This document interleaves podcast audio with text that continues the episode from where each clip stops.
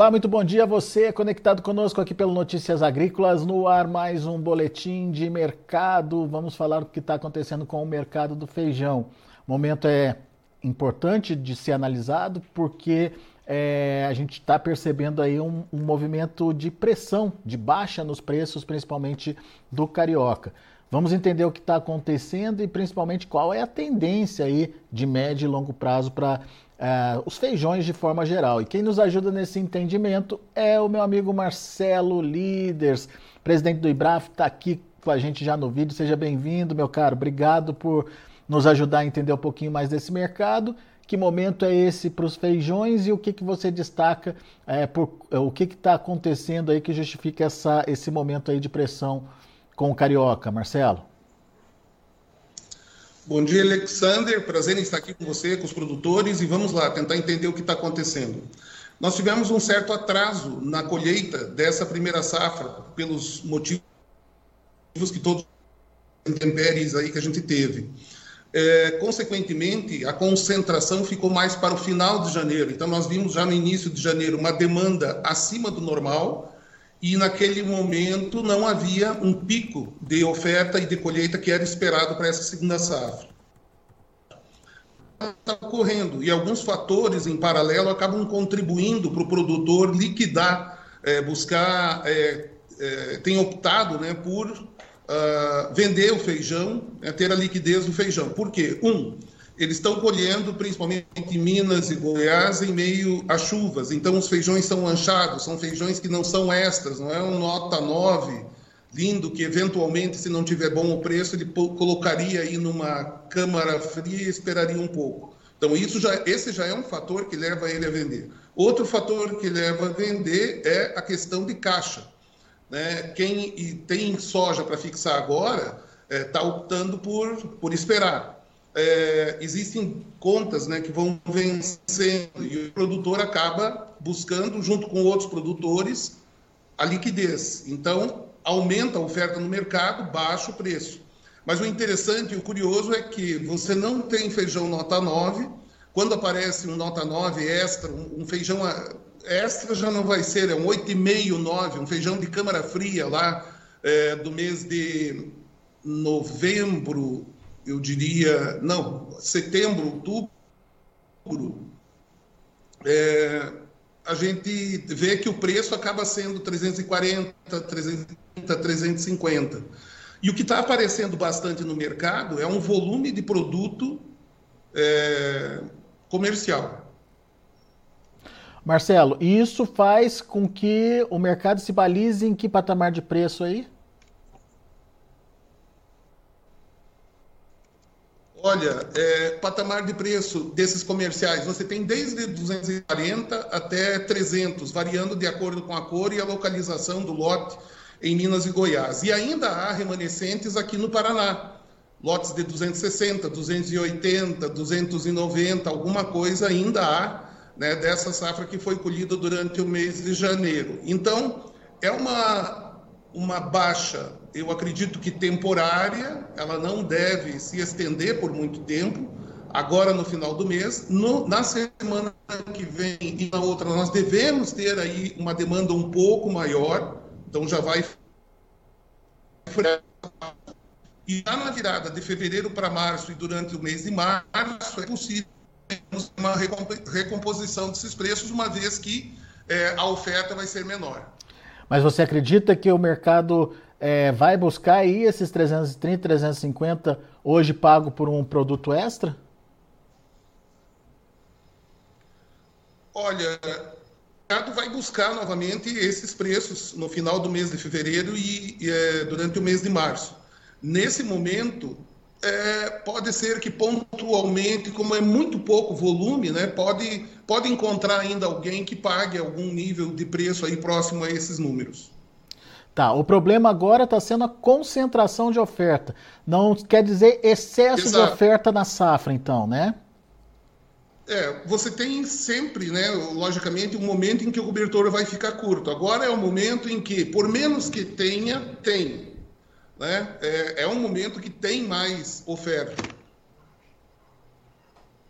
Isso, isso significa é, que o produtor que tiver um produto de melhor qualidade, ele consegue preço melhor ou ele pode esperar para conseguir preço melhor mais adiante, Marcelo? Olha, para um feijão comercial, eu acredito que é o caso de vendendo. Ele tem as contas ali para pagar, precisa de liquidez. Vai depender muito, caso a caso, qual é o percentual de mancha que tem, qual é o defeito que tem. É, tudo indica que mais à frente esse feijão volta a ter aí um preço um pouco maior do que tem agora, né? É, é muito caso a caso mesmo. Né? Esses preços cobrem custo de produção?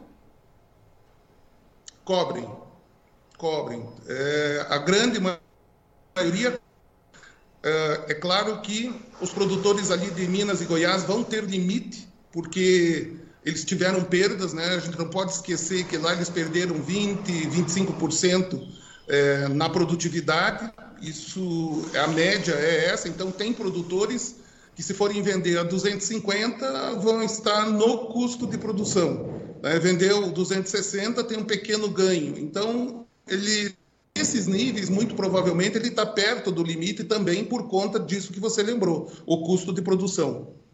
Muito bem. Só para a gente finalizar, Marcelo, e os demais feijões, como, é, como estão se comportando em termos de preços? Essa tendência do carioca é, é, é própria dele ou ela contamina também os outros, as outras variedades?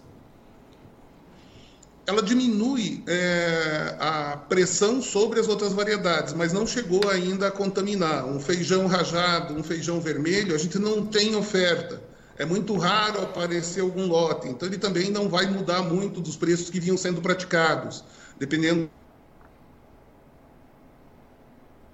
do feijão preto, 380, 90, ele poderia estar acelerando para os 400 e passando de 400. Então ele acaba ficando aí, porque o carioca está mais barato.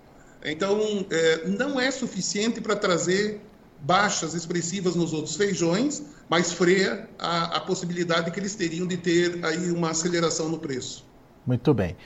Marcelo Líderes, a gente fica combinado para a semana que vem conversar um pouco mais sobre exportações de feijão principalmente para esse ano de 2024, quais são as tendências, o que o produtor precisa aí saber para se preparar, obviamente, para atender um mercado em potencial aí pela frente. A gente tem alguns mercados em destaque, né? E a gente vai é, tentar descobrir ou entender como é que esses mercados funcionam e eu conto com a sua ajuda.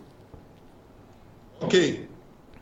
Muito obrigado. Vai um prazer. Muito obrigado, um Marcelo. Grande abraço, até a próxima. Outro. Tchau, tchau. Tá aí, Marcelo Líderes, presidente do IBRAF aqui com a gente, trazendo as informações do mercado. Você viu aí que a conexão não estava é, das melhores, mas enfim, deu para a gente entender que uh, o mercado do feijão, principalmente do carioca, passa por um momento de pressão. Tem a ver aí com, é, obviamente, com concentração de oferta, por conta do atraso aí da colheita em função do clima. Isso acabou trazendo um feijão mais concentrado agora é, nesse momento e com uma qualidade inferior. Isso acabou ajudando a reduzir o preço aí de uma forma bastante drástica dos feijões disponíveis. O Marcelo disse que hoje a cara do mercado é o feijão carioca, que o feijão carioca comercial, que é, custa em média aí 240 a 300 reais. Mas aquele produtor que tem feijão de qualidade, nota 9, 10, feijão extra, consegue aí patamares ainda um pouco melhores, de 330 até 350 reais. O Marcelo já viu aí negócios acontecendo nesses níveis, mas tem que ter qualidade, daí sim existe interesse para vender esse feijão.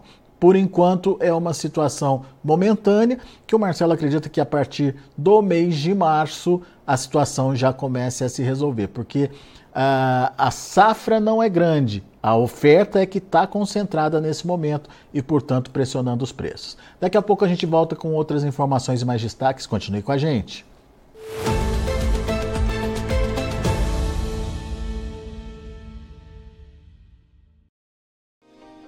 Se inscreva em nossas mídias sociais no Facebook Notícias Agrícolas, no Instagram arroba Notícias Agrícolas e em nosso Twitter arroba Norteagri. E para não perder nenhum vídeo, não se esqueça de nos acompanhar no YouTube e na Twitch Notícias Agrícolas Oficial.